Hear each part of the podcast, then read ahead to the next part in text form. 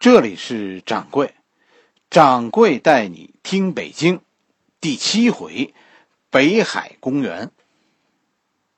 春节是吧？快过完了，哎，大家是不是过得很高兴啊？好惊险的一个春节是吧？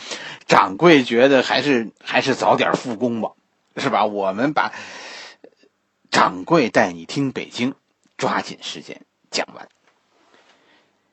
一般的都城，是吧？除了皇宫，其实还有一件东西是必须有的，那就是水。皇宫里是必须有一条河的，通常被称为玉带河，必须有那么一条河穿过这个城市，为城市的园林提供水源。哎，咱们咱们中国的风水就是讲究这个的，其实这也是符合现代城市建筑的规范的。中国的风水问题啊，其实我们后来是把很多把很多问题神化了。最早这都是很基本的科学问题，是吧？一条河穿过一座城市，这是风水，也是科学。全世界你看，大多数的大城市，呃，都是这么建的。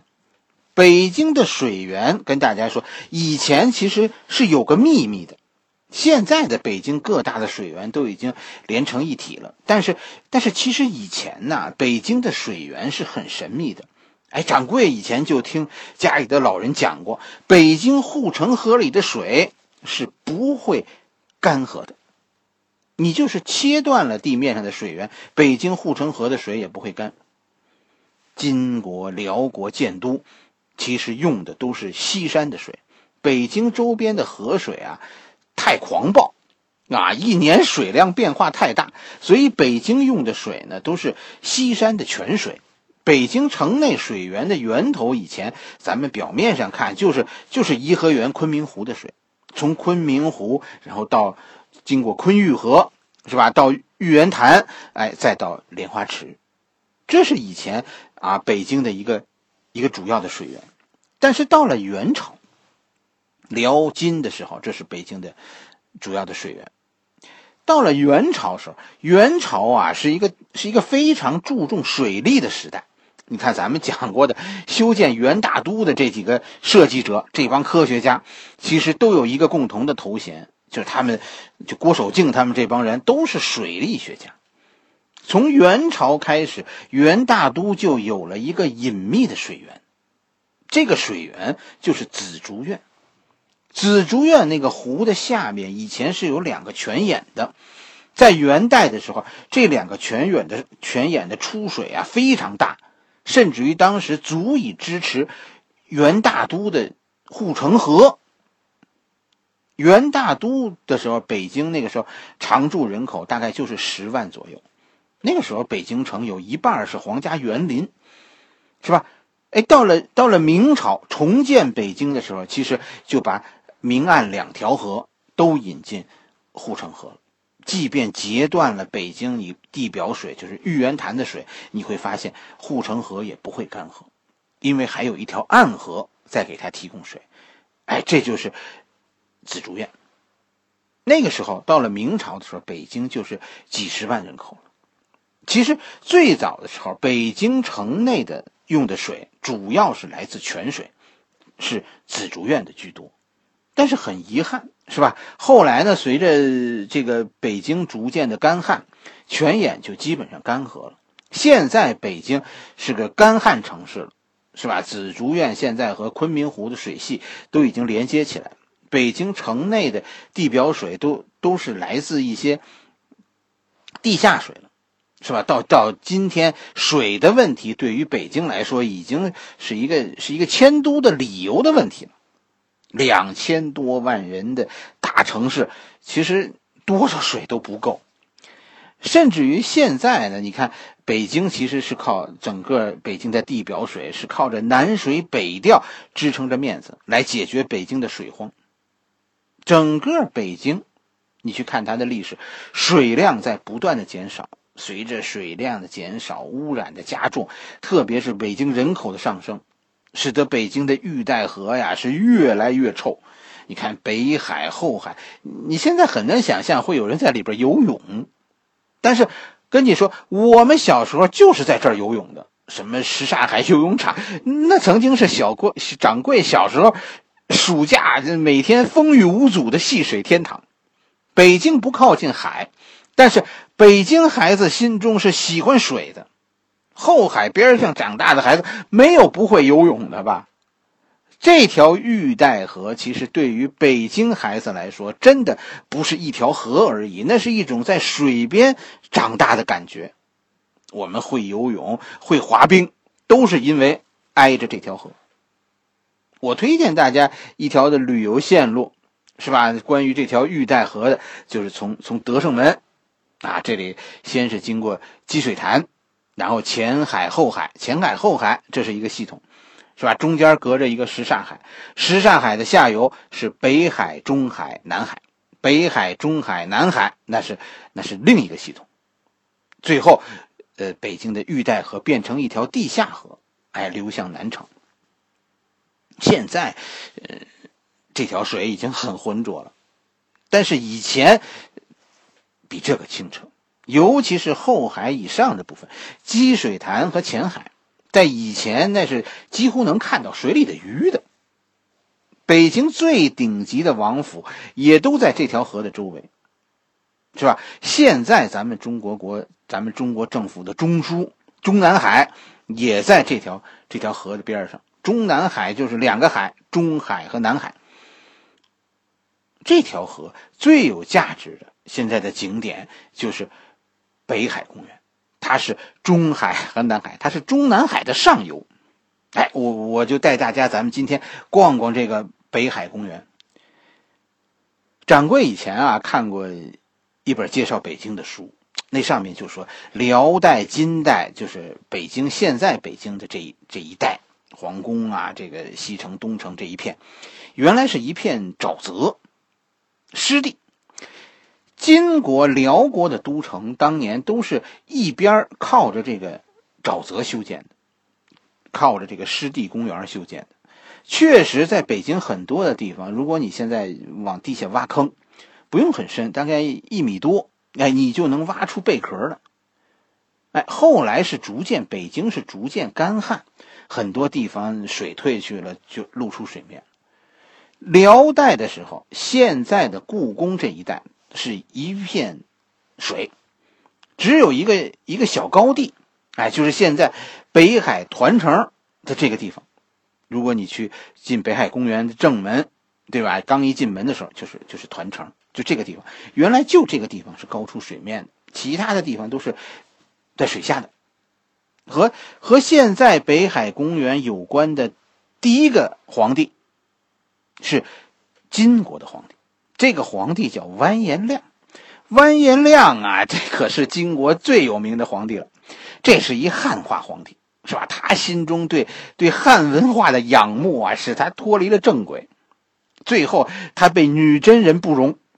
历史上，这是一个特别的荒淫无度的皇帝，甚至可以说是臭名昭著。但是实际上，你仔细看历史，这个人最大的问题其实是两个字：汉化。他是一个金国皇帝，但是他心中最大的梦想就是像一个南宋人那样生活。他修了金中都，啊，就是我们说现在西客站周围的那个那个城市金中都。金中都就是完颜亮修的。后来这个城市被蒙古人的木华黎烧了，是吧？当时修金中都的时候，修建的模板，据说就是开封汴梁。当时叫东京汴梁，是吧？那那是汉家修建的最大的这个一个城市，也是当时世界上的最大城市。在修都城的同时，啊，就在当时金中都的东北方向上，就在现在的团城这儿，完颜亮给自己修了这座离宫。皇帝没事出来，哎，到到现在北海团城这个地儿来，哎，散心。当时北宋已经已经灭亡了，是南宋，开封就已经掌握在金国人的手中，是吧？靖康耻嘛，皇帝是爱极了这个，哎呀，这个开封的园林，于是就把开封的各种园林都拆了，把开封的这些建材，是吧？哎，运到了北海这个地方，在离宫的边上堆起了这样一座庞大的假山。这座假山就是后来北海琼岛的开始。所以，大家到了北海，注意看，一座假山，一座琼岛。哎，琼岛的南边和北边的石头不一样。北海南边的石头，所谓就是说山前的石头，都是金代从开封运来的。金国后来灭亡了，是吧？北京迎来了第二个汉家文化的崇拜者，这个人叫忽必烈。忽必烈爱上了当时的汉家的都城杭州，就把当时南宋的，这是当时南宋的首都了。啊，忽必烈后来占据，忽必烈后来灭了南宋了。于是，忽必烈拆了杭州，把杭州园林的石头运来了元大都。忽必烈就把皇宫设置在了北海的边上。哎，现在就是现在景山公园的那个位置嘛，咱们讲过，那就是呃元朝的皇宫啊。哎，北海当时就在景山的边上。这个时候，呃，北京的水已经退去很多了，再加上杭州运来的这些怪石，这样修建了现在的琼岛。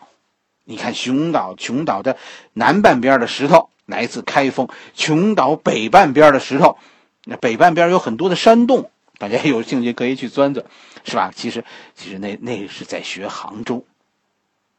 北海琼岛，这是一岛两朝。不知道有有多少人明白，北海和宋朝是有关系的，是吧？北宋的首都是开封，南宋的首都是杭州。是吧？北宋亡于金，南宋亡于蒙古，他们的首都 都在你的脚下。北海最早就是建立在大宋朝的废墟上的，是吧？我们为什么要拆？你你明白一点了吧？哎，其中一个重要的原因，其实是因为仰慕，仰慕。和你现在看到的白塔不同，明朝时候的北海是没有白塔的。明朝人信道不信佛，自然不会说在这儿修一座佛塔，是吧？当时啊，原来的北海啊是按照月宫、月亮、月宫修建的，所以你在现在白塔的这个位置上，原来是一座广寒宫。哎，大体上那个样子什么样子呢？就就是你现在天坛，是吧？天坛。祈年殿大概就是就是那个样子的一个宫殿。明朝开始修建了在北海北岸的那一片建筑，就是现在的五龙亭这一带。因为当时北京的水位再次下降，实际上你看到的白塔是清朝人修的，这又是这又是一个汉文化的仰慕者，这是这是顺治皇帝，是吧？大清朝入关的第一个皇帝，顺治皇帝。顺治皇帝是一个在宗教上很佛教的人，他在北京这个当时道家很氛围很重的宫殿里修建了很多的佛教建筑。不过清朝啊，汉家文化最大的仰慕者还不是顺治，是乾隆，是吧？北京很多的旅游景点、佛寺都是乾隆修的。雍和宫实际上也是乾隆年变成一座寺庙的，对吧？北海的白塔、小西天、颐和园的万寿山，这这都是乾隆修的，这也是一个外来的汉文化的仰慕者。所以大家看这些这些北京的北方建筑，其实他们在外观上虽然和南方的建筑有很多相似的地方，但是跟大家说，其实骨子里不同。他是北方民俗学南方，因为发自内心的仰慕，所以追求这种形式上的一致。哎，这也许是是一种文化的根源，是吧？为什么我们中国那么善于学习别人，是吧？为什么我们那么爱拆？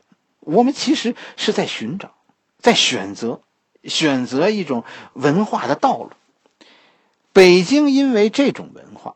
才有那么多的苏俄建筑，才有那么多西方的摩天大楼，才会有，哎呀，才会有拆掉那么多珍宝的勇气。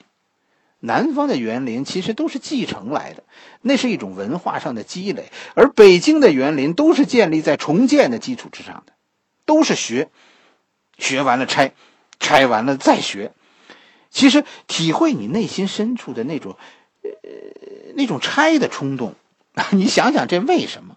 明白了这种拆的冲动是一种是一种对别的文化的仰慕，也也许你会开始寻找，寻找那种那种安静，把未来建筑在积累的基础之上，这才是一个成熟的心智。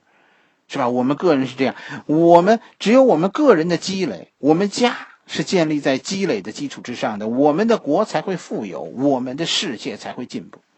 反之，建立在拆的基础上的文明，它总是充满了动荡的、不断的徘徊。北京代表的中国文化，其实拆，我们现在看到是一种仰慕，是一种学，一种要走捷径的浮躁。北海这个地方是我们 看清自己、看清我们自己内心的一个这么一个地方。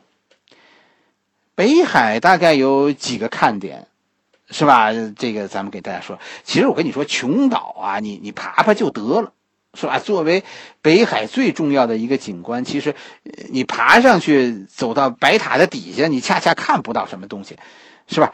白塔所在的琼岛其实是按照仙山那么修建的，但是仙山其实最美的地方是远观，它才神奇。有导游器是吧？进入北海也有导游器，大家就跟着导游器是吧？按照导游图一个景点一个景景点的走过吧，是吧？不过我告诉你，其实你是身在此山中，最合理的路线就是当你翻过琼岛。哎，在仿膳的前面，你去坐船，啊，一定要坐船的左舷，是吧？哎，当船离岸，你处在湖心的时候，这个时候回头，你去看白塔，那才是最美的，是吧？还记得有一首儿歌，让我们荡起双桨，哎，这首歌其实说的就是此时此刻的感觉，蓝天下，是吧？坐在湖中心的船上。白塔的洁白真的会让你想起那首歌。其实掌柜认为看琼岛啊，看白塔最好的位置是在河对岸的五龙亭。在湖的对岸，五龙亭、九龙壁、小西天，这合起来这是一个，这是一个景区啊。很多人把精力都放在放在爬白塔上了。掌柜觉得，走到白塔下，你就算错过了白塔的美。哎，走我说的这条线路，就是从北海正门进去，穿过琼岛，然后从仿膳的前面坐船到河对岸，到五龙亭，哎，游览北海北岸的一片宫殿，然后呢，正好从北海后门出去。北海最经典的景致，这你就算都去过了，而且这条路不走回头路。但是有一个有一个缺憾。就是如果按照我说的这条路走呢，其实你又错过了北海公园东岸的假山背后的一片一片亭台水榭。我们小时候那一片地区是是是去北海必去的，不是因为喜欢历史啊，是是因为当时北海的新华书店就在那里。哎，北海当时的这里有个新华书店，这个这个新华书店是当时。这个北海、后海那一片非常有名的，这个新华书店最大的特点就是小人书特别全，而且呢，当时呃那边还有个水电站，哎，就是这样一件事。你你仔细去体会，小人书是吧？其实咱们知道，现在的小人书那都是那时候是名家画的，现在根本就画不出来了，是吧？但是那个时代，我们就曾经那么认真的办教育。小人书也是教育，它影响了好几代人对历史的认知。你你看到的这个水电站，是吧？我们现在中国有很多水电站，葛洲坝是吧？有有三峡，黄河上有有有有有三门峡。这跟这跟我跟你说，这跟北京建国初年的这些少年儿童活动中心是有很大关系。这也是一种对教育的重视。就那个时代，大家可以看看我们曾经多么重视教育。这个小显小水电站现在已经已经荒废了，闸门我看可能都都已经锈死了。但是曾经这里是中国人科学学科学的源泉。这么多年，我们，你真的别以为我们的教育进步了很多，在很大程度上，我们在倒退。北海这个地方，你看看这个水电站，你想象一下，当年，哎，这是一个少年儿童活动中心。北海的这个部分，就是东岸的这一片水线，假山后面的这一片水界，其实一个最大的看点就是老电影中是经常出现的，什么。什么火烧圆明园呢？啊，什么什么垂帘听政啊，都有在这个地方取景。这是保存非常好的一批呃清朝的建筑，它代表着一种审美，你知道吗？就是就是过去我们中国人是喜欢这样的环境的。如果你心里没有书，是吧？你的心里没有琴，这个地方不去也罢。我跟你说，因为你就是去了也看不出什么来。只有喜欢。读书的人，喜欢看书的人，是吧？明白这个地方的清静。只有喜欢那种抚琴的人，明白为什么这里哎要有一个小瀑布，一定要有水声。青苔，是吧？和斑驳的柱子配在一起，其实那是一种美。这一片水榭楼台，其实嗯并不很著名，因为看懂它的人不多。甚至于你去了去了以后，你会觉得这儿很，很清凉，清冷。